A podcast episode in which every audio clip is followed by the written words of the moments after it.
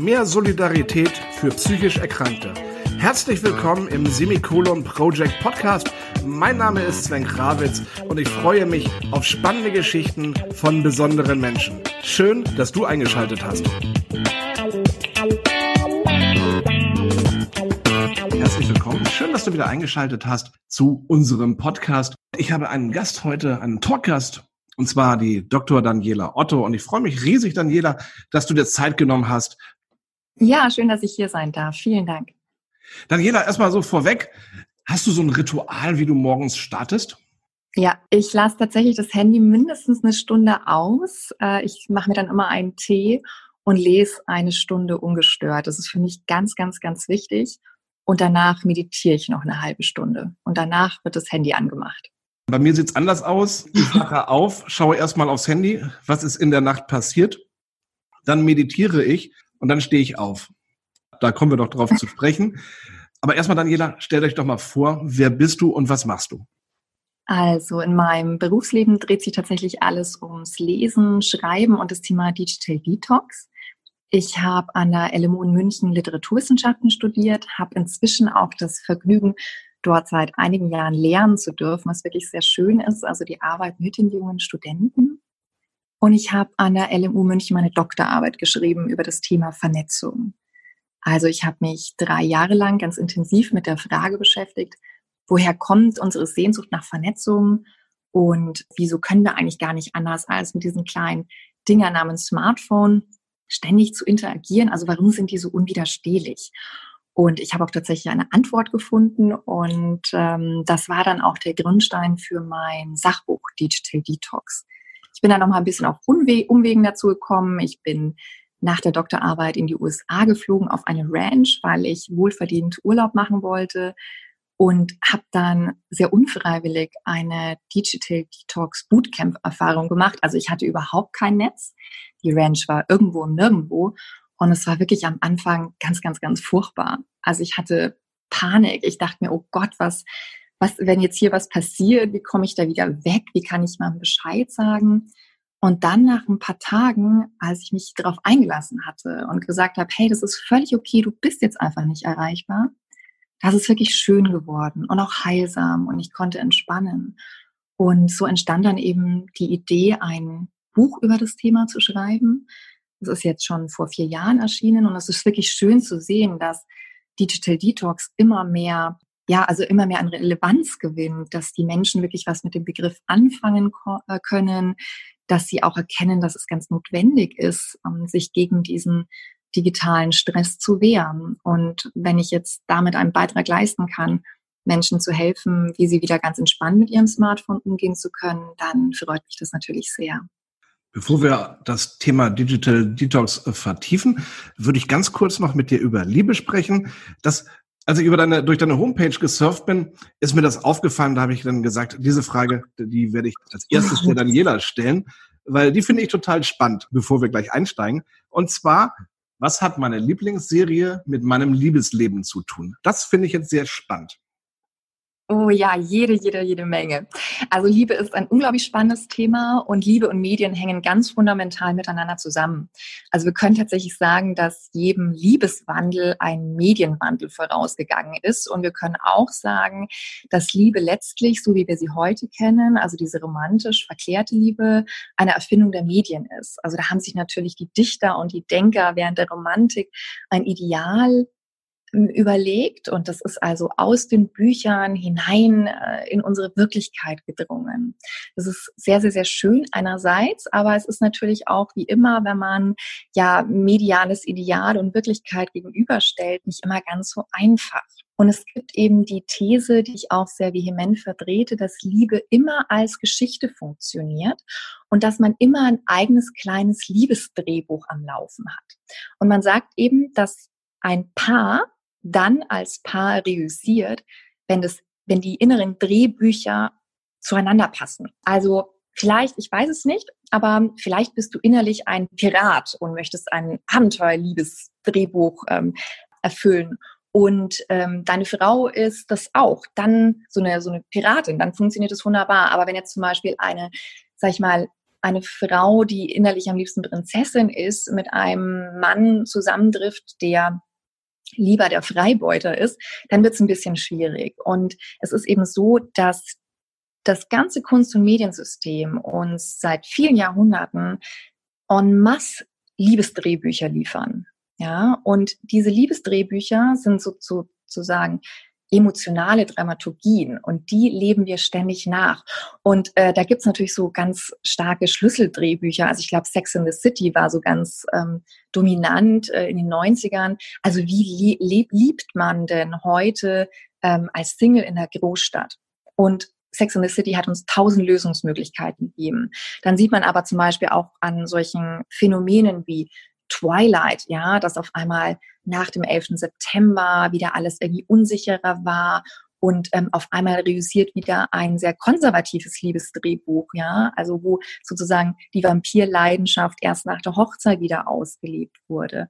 Also es ist wahnsinnig spannend. Und wenn wenn man so eine Serie anschaut und sich dann denkt, hm, ja, also was würde denn jetzt Carrie machen? Oder äh, wie würde es denn die Heldenfigur machen, ähm, da merkt man schon, dass man da sehr beeinflusst ist. Und vielleicht, ich weiß es nicht, hast du es schon mal bei dir erlebt, dass man innerlich so mitspielt gerade in Serien, dass man sich überlegt, wie würde ich denn jetzt agieren, wenn ich zum Beispiel auch in dieser Krankenhausserie wäre, in welchen Arzt würde ich mich verlieben. Also das ist schon sehr viel Einfluss da. Wenn meine Frau absoluter Titanic-Fan ist, die Romantikerin ist und ich der Action-Typ bin, ich sag mal ähm, Terminator, Rambo, keine Ahnung, dann haben wir Probleme, dass es miteinander funktionieren kann. Nein, nein, nein, nicht zwangsläufig aber man sagt eben, dass es harmonischer ist oder dass es dass die Chancen zum Erfolg natürlich deutlich höher sind, wenn das jetzt irgendwie zusammenfließt. Aber auf der anderen Seite, ich bin auch der Meinung, dass sich Gegensätze absolut anziehen können.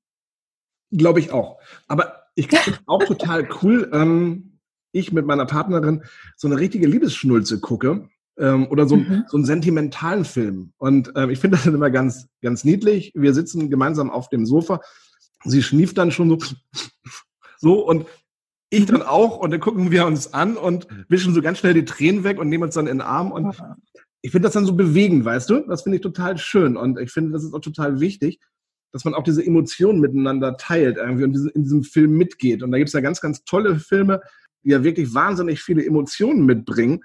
Ja, und ich finde das dann toll, wenn man dann irgendwie auch so gemeinsam diese Emotionen lebt. Absolut, also Geschichten verbinden natürlich auch und das Leben selbst funktioniert ja als Geschichte. Also wir sehen es ja zum Beispiel auch in den sozialen Medien jetzt. Es ist ein wahnsinniges Storytelling, auch eine Art Erzählewettbewerb. Auch viele Paare, die sich natürlich öffentlich inszenieren. Aber ich sag, äh, also was Medien und Emotionen angeht, zu meinen Studenten sage ich immer, Medien sind Emotionen pur. Genau darum konsumieren wir Medien, egal ob das jetzt Serien, Bücher oder Filme sind. Ich möchte quasi mein emotionales Erleben steigern. Ich möchte dieses normale Alltagsdasein, wo wir ja hoffentlich normalerweise in so einem gewissen emotionalen Ruhezustand sind, sonst würde man es ja gar nicht aushalten. Das wollen wir ähm, nach oben pushen. Und deswegen ist es schön, also wenn du auch was erzählst, ja, dann weint man da mal zusammen und es verbindet und es ist total schön. Wobei, ich frage mich dann immer wieder, warum gucken wir uns eigentlich bestimmte Serien an? So King of Queens zum Beispiel, finde ich irgendwie eine coole Serie. Da habe ich mich so in, in, in, in vielen Dingen wiedergesehen irgendwie. Ne? Mhm. Wo ich dann dachte, so, warum guckt man sowas? Im Endeffekt ist es ja ein Ebenbild irgendwo. ja. Wenn ich jetzt an, an Doug und Carrie denke, ja, wo ich denke, das ist ja ähnlich wie bei uns. Ja, es gibt sicherlich ähm, viel Orientierung. Das ist gut und schlecht. Also ich glaube schon auch, dass sehr viele Filme, die dann sehr einschneidend waren, auch nicht immer nur gute Einflüsse sind. Aber natürlich äh, Liebesideale und davon zu träumen, ist, ist toll. Also ein so, ein so ein Beispiel von so einem Kollektiv geträumten Traum ist sicherlich Avatar. Das ist nicht ohne mhm. Grund der erfolgreichste Film aller Zeiten, weil er einfach ein absolutes Vernetzungsphantasma inszeniert. Also alle sind mit allen verbunden und zwar in absoluter Liebe. Ja, und das ist wunderschön. Man hat gesehen, die Leute lieben das. Die springen total drauf an. Das war der Zeitgeist dieser Film bringt innerlich in diesen Menschen was zum Schwingen. Ja, so wie vielleicht diese Serie in dir was zum Schwingen gebracht hat, weil du gesagt hast, wow, da erkenne ich mich wieder. Aber ich muss feststellen, ich hatte ja erzählt, dass ich letztes Jahr diesen Zusammenbruch hatte und da hat sich auch eine ganze Masse geändert, auch was diese Serie betrifft. Also vorher, also vor Mai 2019, habe ich gesagt, King of Queens finde ich eine coole Serie, weil es passt irgendwie mhm. zu mir.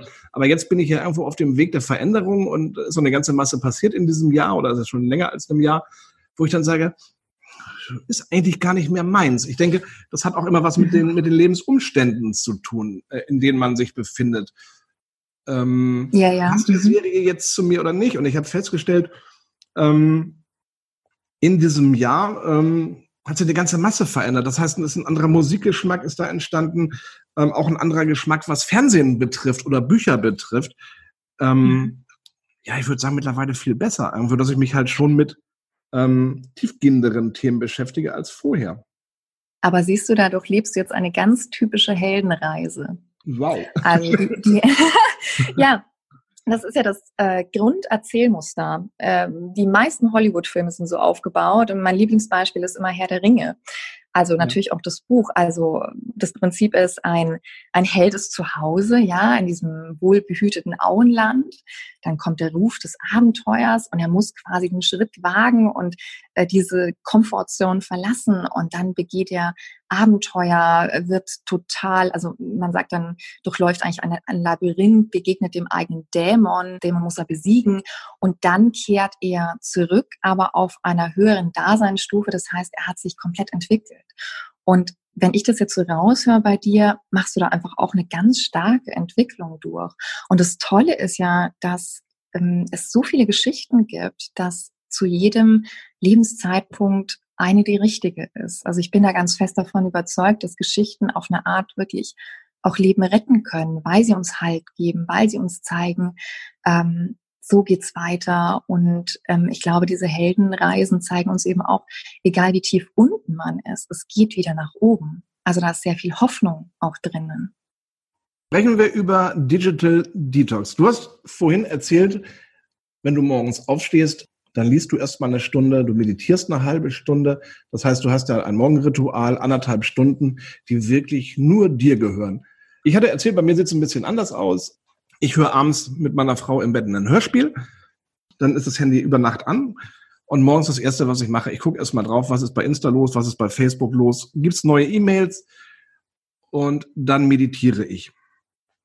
Jetzt sagst du, hm, ist vielleicht nicht ganz so gut. Warum nicht? Oder, oder frage ich anders, Daniela, was sind Digital Detox? Darf ich einmal, bevor ich erkläre, was das ist, eine Gegenfrage stellen? Und zwar, Natürlich. wie geht's dir denn? Wie geht's dir denn damit, wenn du morgens gleich die sozialen Medien checkst? Was verändert es dann in dir? Ist es gut oder ist es schlecht? Ich weiß, ich weiß, dass es schlecht ist und es ist auch schlecht für mich, weil ähm, wenn ich abends zur Ruhe kommen will und ich habe da noch ein oder zwei oder drei WhatsApps und zwei E-Mails, mhm. dann habe ich das ja im Kopf und kann ja eigentlich gar nicht abschalten, weil dann muss ich natürlich mhm. auf die E-Mail antworten, auf die WhatsApp antworten, ähm, vielleicht auf den Insta-Beitrag antworten. Das heißt, ich komme ja abends gar nicht zur Ruhe. Das heißt, diese, diese Gedanken, mhm. ähm, die sind ja noch in meinem Kopf. Und ich merke das auch, dass ich dann schlecht einschlafen kann ja, wenn ich morgens als erstes aufs Handy gucke, äh, dann ist das ja so ein, so ein, so ein, so ein, so ein, ja, wie soll ich das sagen, so ein Start von 0 auf 100 in ein, nicht mal einer Sekunde, weil ich bin ja gleich wieder mit der ganzen Welt in Kontakt eigentlich. Und habe ja gar keine Zeit für mich, dass ich erstmal sage, ich stehe jetzt in Ruhe auf, ich komme erstmal an, ich gucke erstmal, Mensch, wie ist denn das Wetter, ähm, wie geht's mir eigentlich, was fühle ich, ähm, innere Achtsamkeit, das tue ich ja gar nicht, weil ja gleich, ja, die Welt quasi für mich offen steht. Mhm. Ja, ja, man lässt gleich den ganzen Stress hinein. Also jetzt ähm, beantworte ich die andere Frage, was denn Digital Detox ist. Also wir können es erstmal ganz wörtlich übersetzen. Es ist digitale Entgiftung. Und davon bin ich sehr überzeugt, dass Smartphones wirklich auch Gift für uns sind, vor allem auch für unsere Psyche, also für die gesamte Gesundheit. Es ist ein Lifestyle, der eigentlich aus der USA kommt, witzigerweise aus dem Silicon Valley, also da, wo die Menschen am meisten vernetzt sind. Und es ist eben ein Gegentrend zu dieser radikalen Digitalisierung. Ich habe für mich das sehr, sehr, sehr früh erkannt, interessanterweise eigentlich schon als Teenager. Also als ich so mein erstes Handy hatte, ähm, hat mich das schon wahnsinnig gestresst und ich habe das dann früher immer wirklich auch total früh abends ausgeschaltet. Mache ich übrigens immer noch. Also manchmal, wenn viel los war am Tag, schalte ich das auch einfach um sechs aus und dann ist auch finito für den Tag. Aber es ist eher selten. Was ich also in meinem Buch beschreibe, ist, dass Digital Detox eine ganz tolle Möglichkeit ist, um langfristig Ruhe in den Alltag zu integrieren. Also ich erkläre natürlich auch sehr viel, weil Smartphones wirklich so viel mit uns verändern. Also auch Smartphone-Sucht zum Beispiel, da denken immer noch viele, na ja, da daddelt man halt ein bisschen an diesem Handy rum, aber es ist eine ganz ernstzunehmende Sucht, die im Hirn das Gleiche auslöst wie eine andere Sucht auch. Es ist eine Sucht, die immer stärker zunimmt. Vor allem ganz viele Jugendliche sind betroffen also die Notwendigkeit, gegenzusteuern, ist absolut da. Und Digital Detox kann man halt wirklich auch dosieren. Man kann kleine Rituale, also so wie mein Offline-Ritual morgens zum Beispiel, das ist mir sehr heilig, das kann man integrieren, aber man wirklich kleine Dinge machen einen riesen Unterschied. Also auch mal einfach nur 30 Minuten tagsüber aus oder die Mittagspause komplett ohne ähm, Handy. Das ist schon sehr, sehr, sehr erholsam. Spannend ist natürlich, Insta sagt zum Beispiel, also die meisten Instagram-User gucken in der Mittagspause aufs Handy. Weil ja. ich habe geguckt, wann kannst du bei Instagram am besten posten? Und das ist wirklich die Mittagspause. Mhm. Total krank, oder? Wenn, ich, wenn, man das mal nüchtern betrachtet, ist es ja wirklich krank, weil du arbeitest ähm, vier oder fünf Stunden am Vormittag, hast dann eine Stunde Mittagspause und die nutzt du eigentlich gar nicht zum Abschalten, sondern gehst von dem beruflichen Stress, den du hast, in deinen privaten Stress weil wahrscheinlich hast du 20 WhatsApps, 10 E-Mails und fünf ja. Anrufe warten auch noch auf dich. ja, ja, also genau, es ist ähm, genau wie du schilderst, es ist sehr paradox. Und ähm, also ich sage immer, ein Screen ist wirklich mehr als genug. Ja, also jetzt, wie du sagst, man wechselt dann vom Laptop zum Smartphone und abends dann ähm, schaut man, streamt man eine Serie auf dem Fernseher, hat nebenbei das Handy und den Laptop und macht jeweils irgendwie was anderes. Das ist unglaublich anstrengend fürs Gehirn. Und ja, eben genau, also das ist ein sehr gemeiner Mechanismus, aber diese ganzen neuen Geräte, die sind auch designed to addict, ja. Also die sind wirklich so gemacht, dass wir absichtlich oder absichtlich so gemacht, dass wir leichter süchtig werden. Auch dieses intuitive Bediendesign. Also die Anbieter machen natürlich nichts dafür, dass wir ähm, weniger an den Handys sind. Das ist ja auch klar. In ihrem Interesse ist ja das Geld. Ja, klar. Also meine Frau sagt auch ganz klar, sinnvoll wäre es, die Zeit vernünftig zu takten. Also das ist auch ein ganz guter Tipp äh, tatsächlich, wenn ich da gleich mal einhaken darf. Also dass man wirklich sich Blöcke macht und sagt, von, also da einmal am Tag oder zweimal am Tag bin ich für so und so viele Minuten auf Instagram und den sozialen Medien, checke alles. Also nicht, ständig, sondern einmal am Stück und dann ist auch wieder gut. Also dieses ständig reinschauen und ähm, alle zwei Minuten die E-Mails checken, das ist natürlich fatal.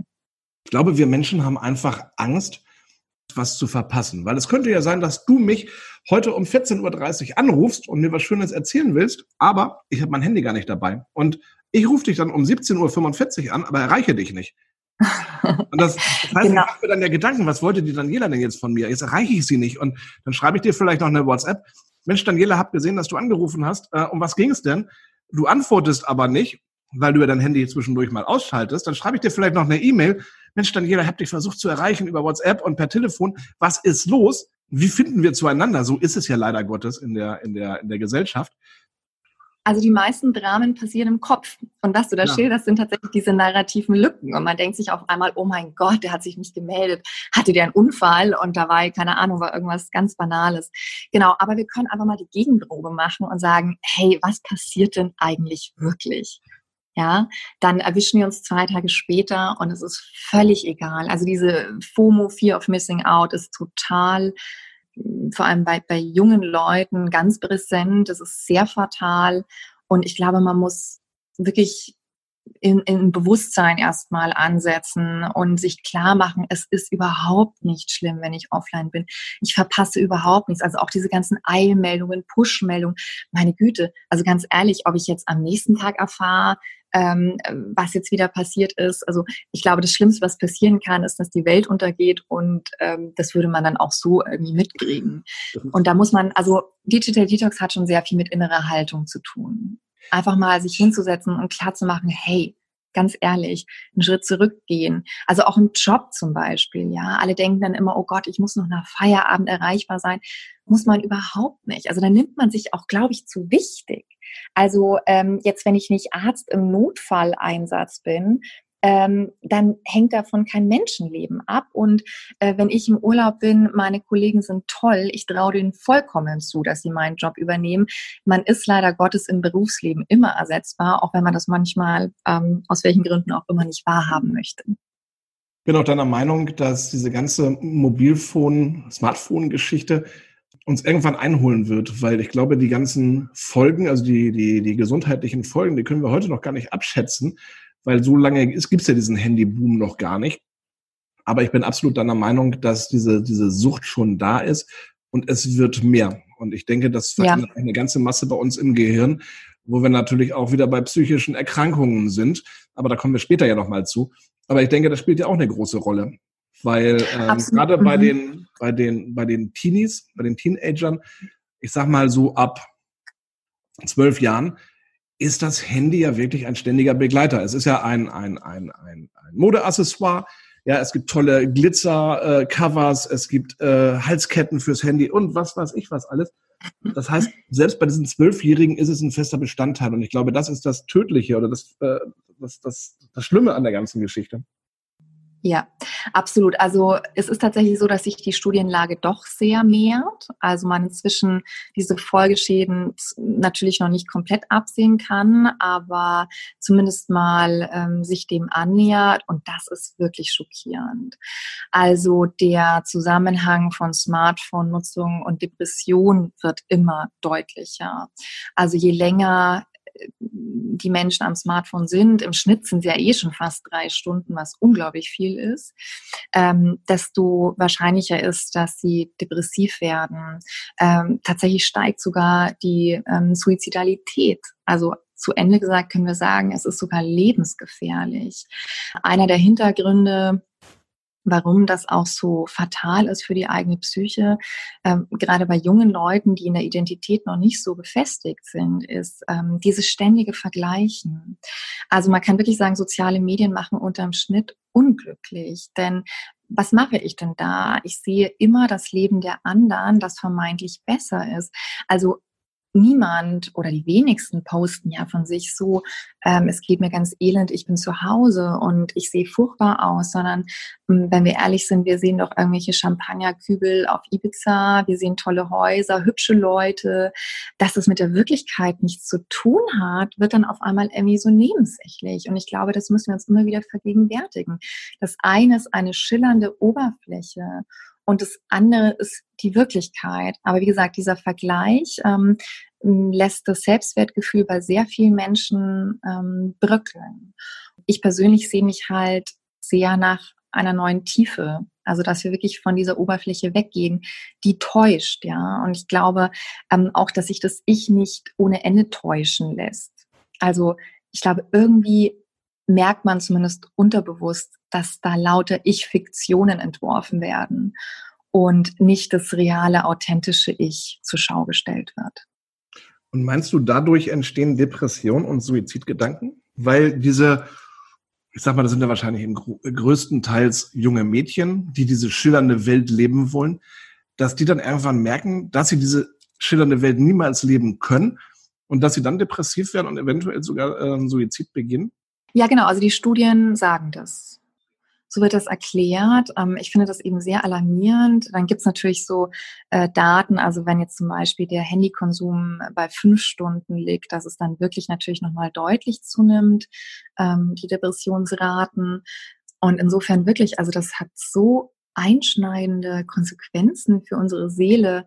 Und ich denke mir auch immer, wo steuern wir denn da hin? Und wo steuert denn die junge Generation hin, wenn das eigene Ego abhängt vom virtuellen Applaus, von davon, wie viele Likes und wie viele Follower man hat. Es ist wahnsinnig schade und auch traurig mit anzuschauen. Und ich glaube, wir können da nur unser Bestes versuchen, ähm, jungen Leuten zu sagen, hey, du bist geliebt, du bist gewollt, so wie du bist. Und Du bist völlig unabhängig von diesen ganzen virtuellen Beifallsbekundungen, die am Ende ja, ähm, ja nicht real sind. Ich habe kürzlich einen Bericht im Fernsehen gesehen. Da ging es um ein Mädel, ich glaube, die war irgendwie so 30, 35 Jahre alt, wirklich hübsch, aber sie hat von sich mhm. aus gesagt, ich bin hässlich, ich bin dick. Und ich habe zu meiner Frau gesagt, das ist ein bildhübsches Mädel. Und die hat sich den ganzen Tag fotografiert. Die hat sich Klamotten bestellt, mhm. hat sich fotografiert, in Pose gestellt und so weiter und so weiter. Mhm. Ähm, hat die Bilder hochgeladen, wollte dann Likes haben, Likes, Likes, Likes, mhm. die sie teilweise aber gar nicht bekommen hat ich finde das halt total bescheuert, irgendwie immer nur Likes zu vergeben, sondern ich finde es halt auch schön, wenn ich irgendwas toll finde, dann einen kurzen Kommentar drunter zu schreiben. Mhm. Ähm, mhm. Und dieses Mädel war halt nur darauf aus, Likes zu bekommen. Und wenn es halt zu wenig war, dann hat sie gehungert, hat sich den Finger in den Hals gesteckt und so weiter und so weiter. Die war psychisch krank. Naja, und da sind wir im Endeffekt mhm. da. Ja, was du gerade gesagt hast, man wird, oder die, die Jugend wird psychisch krank durch diese Smartphones. Ja, und es ist wahnsinnig schlimm. Und ähm, das Beispiel, was du da nennst, ist sicherlich ein extremes, aber es ist, eben äh, kein Einzelfall. Ich glaube, wir sind da in einem Alter, Daniela, ähm, wo wir sagen, wir sind so, wie wir sind und wir sind so okay. Ähm, ich glaube, wir können da ganz gut mit umgehen. Also denke ich jetzt einfach mal. Aber ich glaube schon, die heranwachsende Jugend oder auch die heranwachsenden Erwachsenen, ja, die haben da Probleme mit, weil die natürlich ähm, sich darüber versuchen stark zu sein oder sagen, hey, ich habe im Internet 10.000 Follower, ich bin cool. Mhm, Und das mhm, interessiert genau, uns ja, ja eigentlich nicht, oder? Nein, also ich glaube auch, dass es die Entwicklung natürlich erstmal noch extremer werden und im Internet diese ganzen ähm, ja, Linien, die verlaufen ja alle exponentiell. Also bislang ist kein, kein Ende in Sicht, was Digitalisierung angeht. Wie gesagt, jeder Trend setzt natürlich auch einen Gegentrend, so wie ich eben hoffe, dass Digital Detox ähm, ja noch viel mehr an Aufmerksamkeit bekommt, weil es einfach so wichtig ist. Aber natürlich ist dieser Haupttrend erstmal digital, digital, digital. Also da ist ähm, ja, da ist viel Arbeit äh, vor uns, dass wir uns da schützen. Jetzt frage ich dich einfach mal, viele Menschen sagen ja, es ist ganz, ganz wichtig in der heutigen Zeit, dass du ein Netzwerk hast, dass du vernetzt bist. Ähm, das Schöne ist ja, du kannst dich ja mit der ganzen Welt vernetzen. Wenn ich jetzt mit dem Semikolon Project sage, ich gehe halt in die Schiene Depression, äh, Psyche, äh, Persönlichkeitsstörungen, Borderline, wo auch immer hin. Es ist ja super von der Vernetzung her. Ich kann ja sehr viel erreichen mhm. mit den Vernetzungen. Aber das konnte ich ja vor 20 Jahren noch nicht so extrem.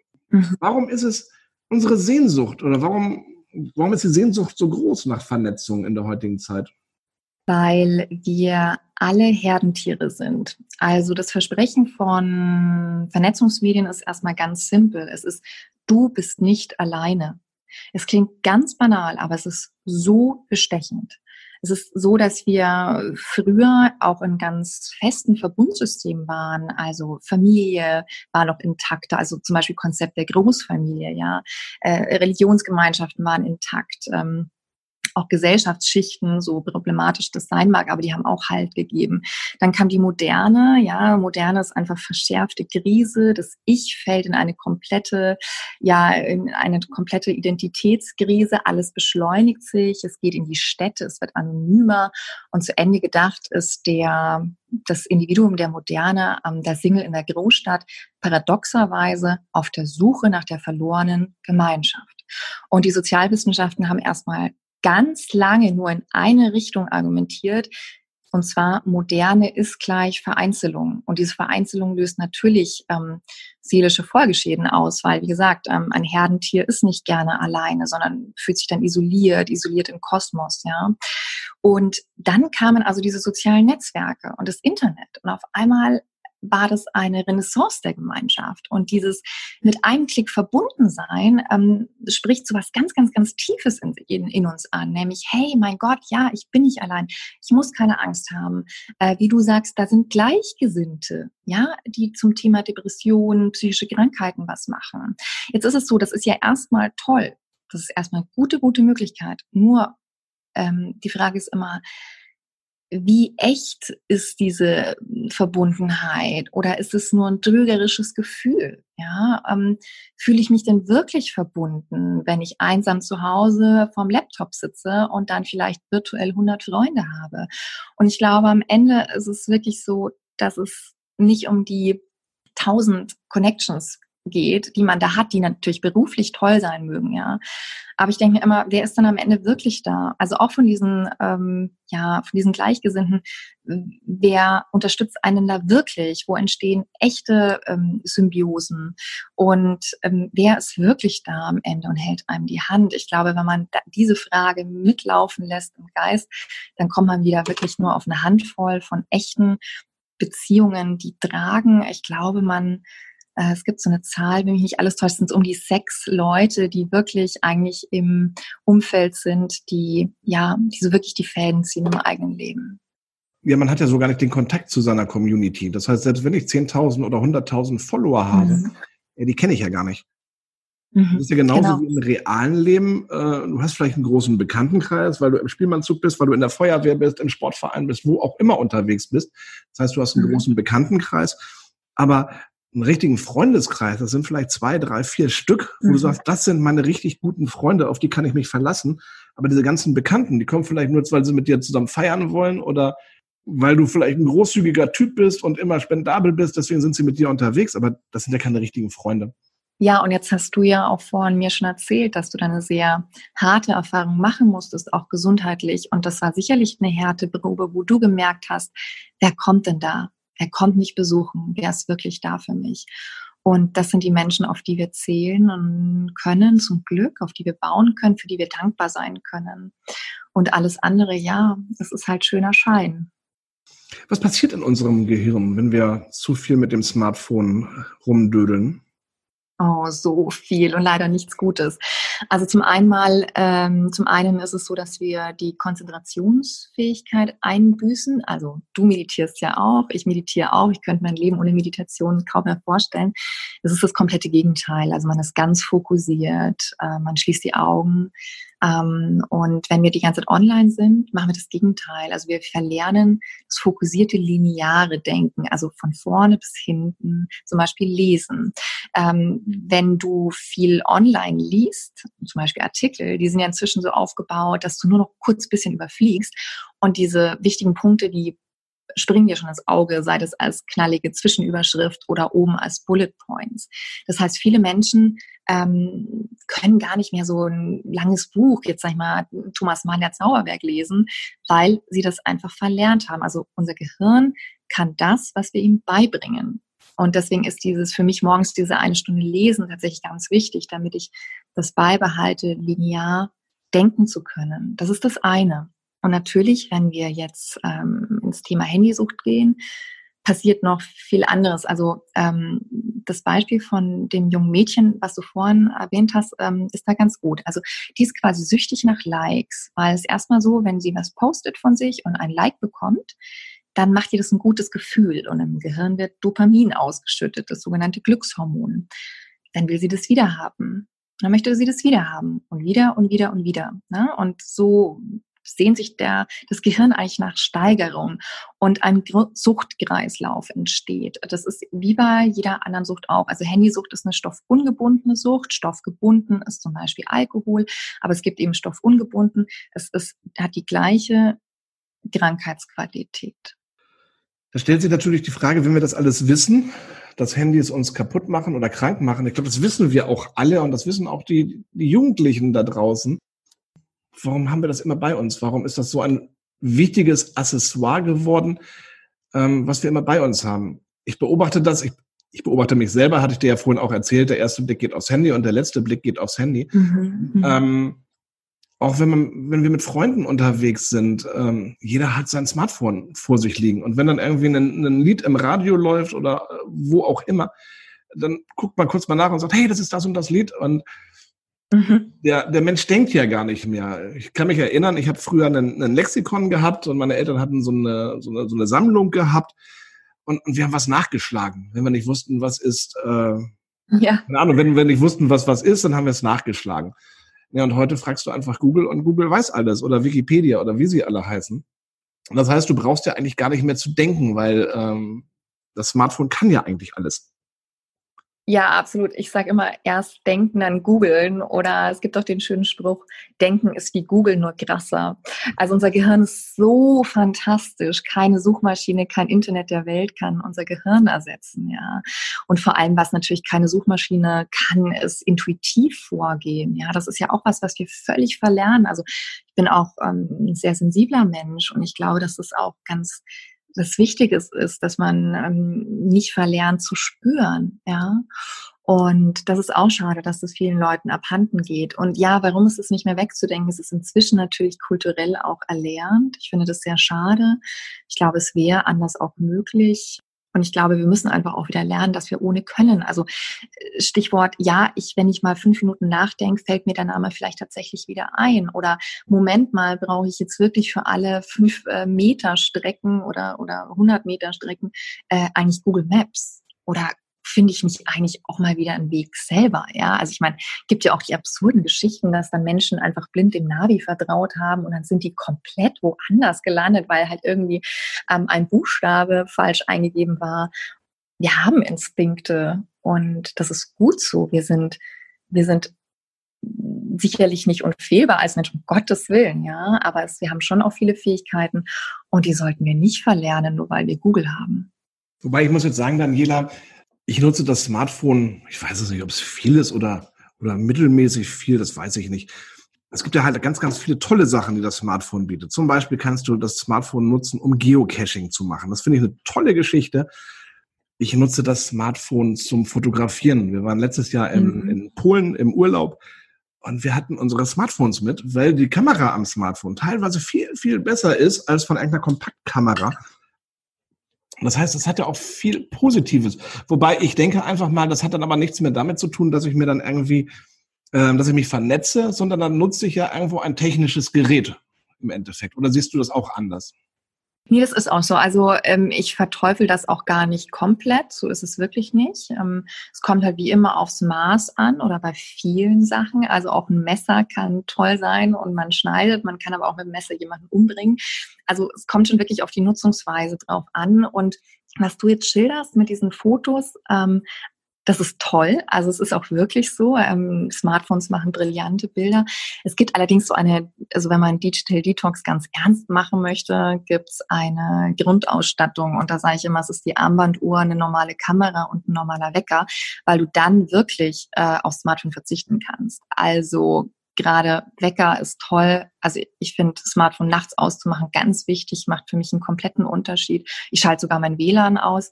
Dann die Armbanduhr einfach, weil man dann nicht so oft aufs Handy schauen muss wegen der Uhr, äh, wegen der Uhrzeit. Ne? Und dann sieht man, oh Gott, das ist vielleicht doch irgendwie eine Nachricht da, dann macht man es doch wieder auf.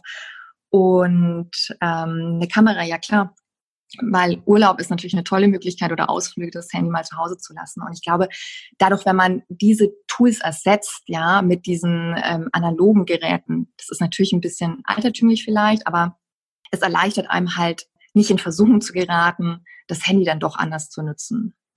Bist du da wirklich jetzt so, dass du ähm, in deinem Schlafzimmer einen Wecker stehen hast?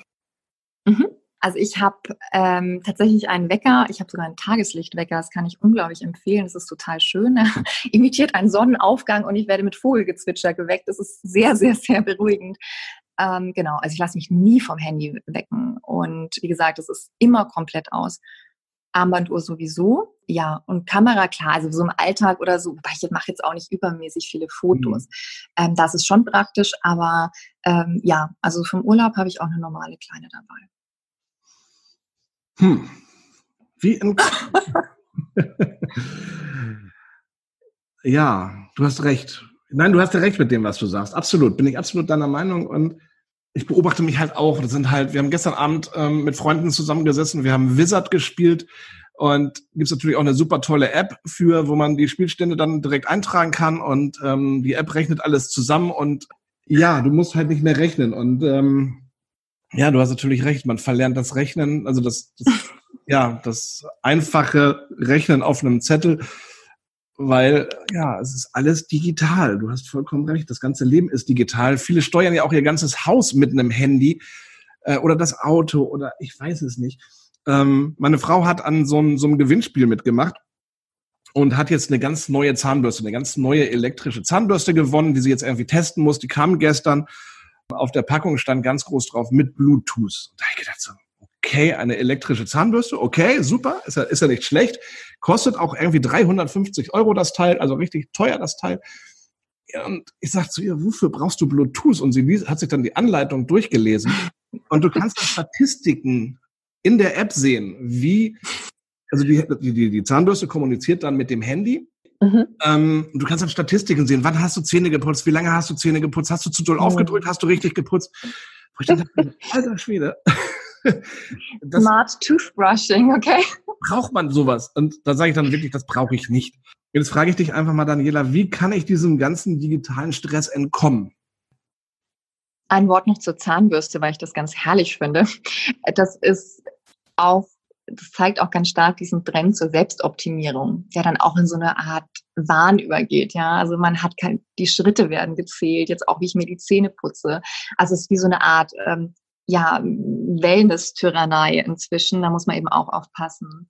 Und wie du dich davor schützen kannst. Also ich finde wirklich erstmal mit kleinen Schritten anfangen. Also beziehungsweise erstmal dich selbst beobachten ähm, und ein Bewusstsein für deine eigene Mediennutzung entwickeln und wirklich auch selber beobachten, wo sind denn die Stressquellen. Also ich glaube, du machst es schon wahnsinnig achtsam, wenn du eigentlich merkst, boah, also das morgens, das ist eigentlich nicht so eine gute Idee, vor allem vor Meditieren. Also ich bin mir sicher, du meditierst viel entspannter, wenn du deine sozialen Medien noch nicht gecheckt hast. Und dann ist es so ein bisschen wie bei beim Essen. Ja? Also wenn ich mir gar nicht darüber im Klaren bin, äh, wie viel Schokolade ich den ganzen Tag in mich reinstopfe, dann brauche ich mich auch nicht wundern, wenn das mit dem Abnehmen nicht so gut klappt. Ja? Also erstmal ganz klar beobachten und dann, wenn ich das erkannt habe, also zum Beispiel, wenn du sagst, ja, meine Stressquellen sind vor allem morgens und abends, ja, oder diese Mittagspause, die ich eigentlich für mich nutzen sollte, dann kannst du ganz aktiv dagegen vorgehen und so simpel wie es klingt, ähm, Handy ausschalten und wenn es einem wahnsinnig schwer fällt, dann langsam, langsam, langsam steigern. Denn es ist auch toll, wenn du erstmal eine Viertelstunde mittags ausschaltest. Das ist besser als nichts. Also, weil das ist, kann schon auch frustrierend sein, wenn ich merke, oh mein Gott, ich habe mein Handy ähm, weggelegt und nach zwei Minuten äh, will ich schon wieder greifen. Das sind ganz normale ähm, Reaktionen, wenn man eben schon in so einem Abhängigkeitsverhältnis ist. Also sei da lieb zu dir oder jeder, der das ausprobieren möchte, erstmal gut zu sich sein und zu sagen, okay, nicht aufgeben. Ich mache an einem Tag fünf Minuten, am nächsten Tag sind es zehn. Ich steigere mich. Und dann, wenn man halt für sich selber spürt, dass es echt toll ist, dann entsteht auch so das Bedürfnis danach. Und dann, wie gesagt, also das sind simple Regeln. Also morgens ähm, das Handy nicht gleich in die Hand nehmen, abends vorm Einschlafen schon mal eine Stunde ausmachen, einfach weil zum Beispiel auch dieses blaue Licht wach macht äh, und mittags eine Pause einlegen. Dann hat man schon mal den Tag sehr gut strukturiert und dann gibt es tausend andere Möglichkeiten. Also auch von Stummschalten, öfter in den Flugmodus, äh, Newsletter ähm, deaktivieren und, und, und, und, und. Ähm, da kann man wirklich peu à peu diese Stressquellen eliminieren. Wie oft nutzt du am Tag dein Smartphone? Ich bin immer, was so die Bildschirmzeit angeht, da schaue ich tatsächlich, dass ich nicht mehr als eineinhalb Stunden habe am Tag. Das finde ich wirklich mehr als genug. Und ansonsten, ja, also tagsüber, ich meine, ich schreibe ja viel, da bin ich am Laptop, da ähm, sind natürlich die E-Mails. Aber ja, also wie gesagt, so Bildschirmzeit schaue ich, dass es nicht mehr als eineinhalb Stunden sind. Ich werde das versuchen umzusetzen. Wir gehen heute Abend ins Theater und ich würde mein Handy zu Hause lassen, weil. Ja, super.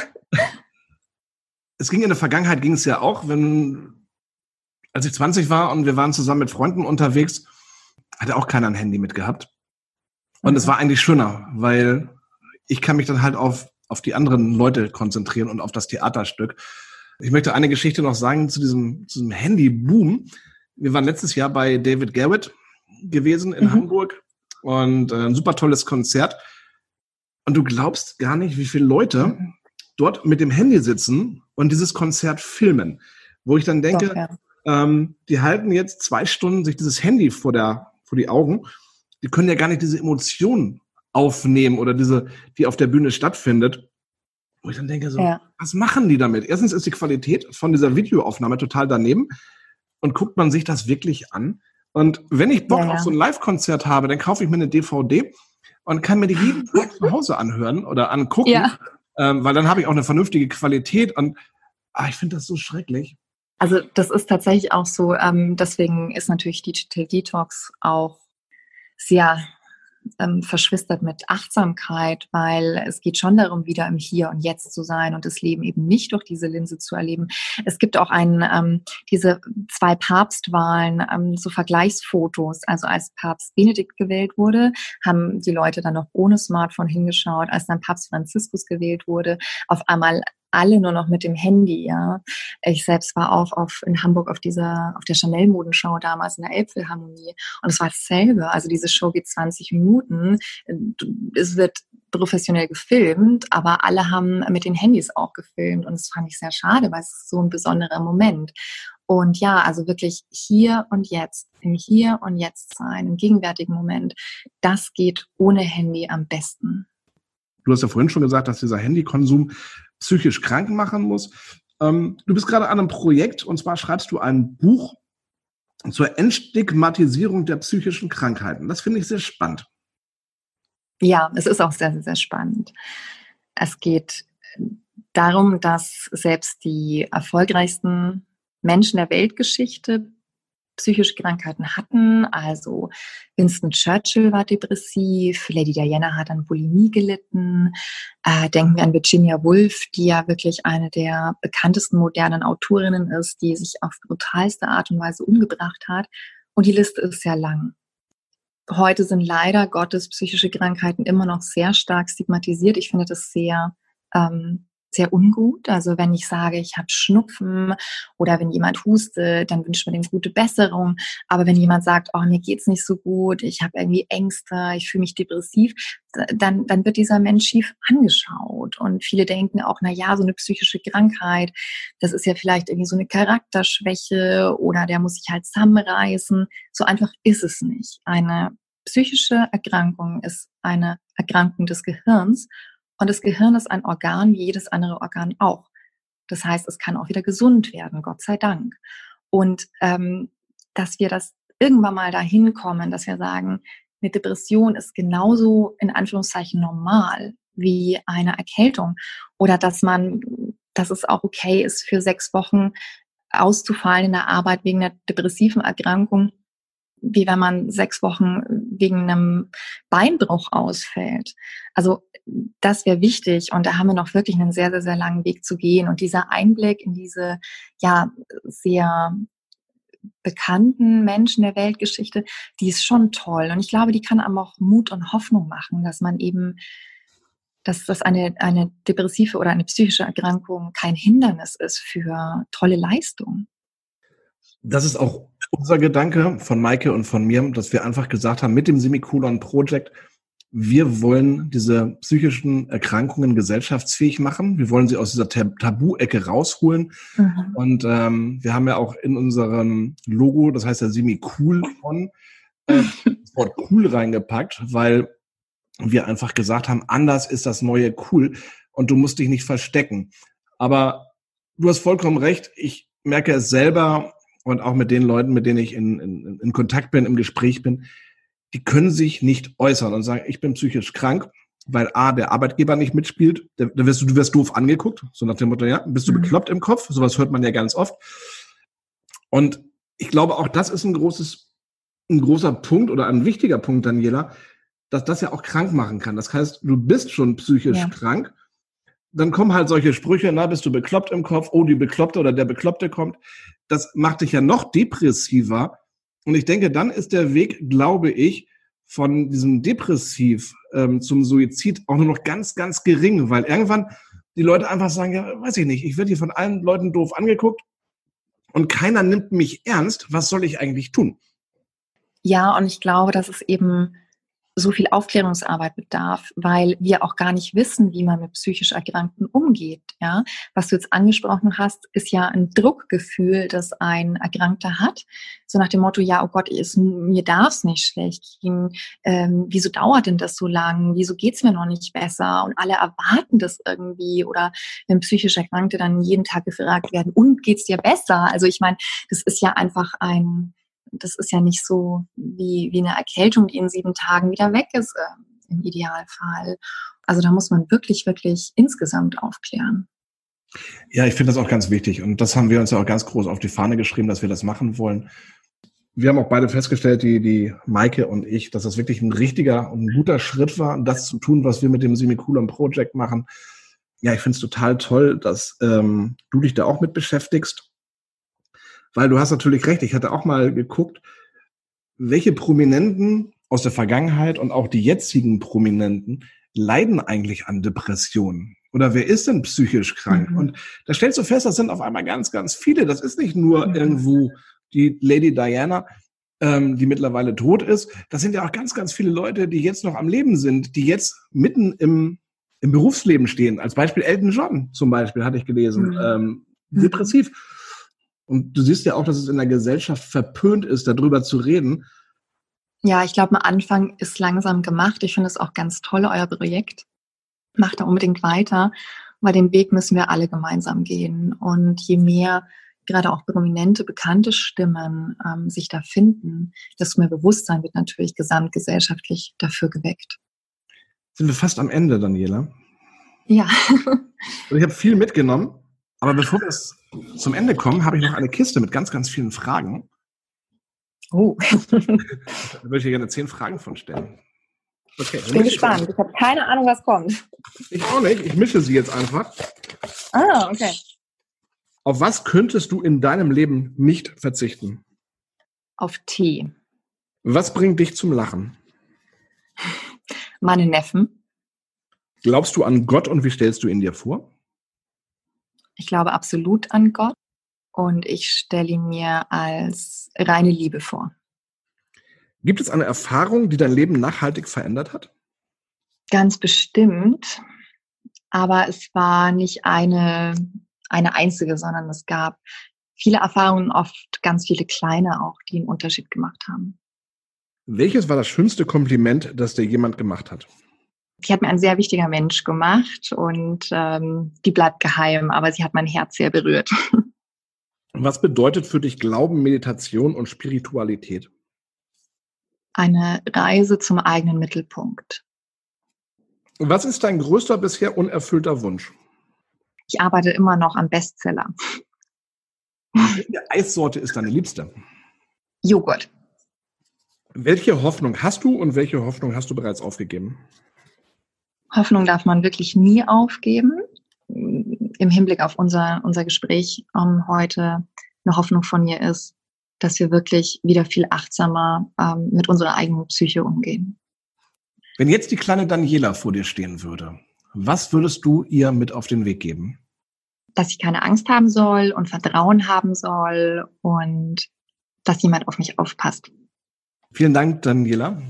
War ein sehr schönes, sehr schöner Talk mit dir. Hat mir sehr viel Spaß gemacht.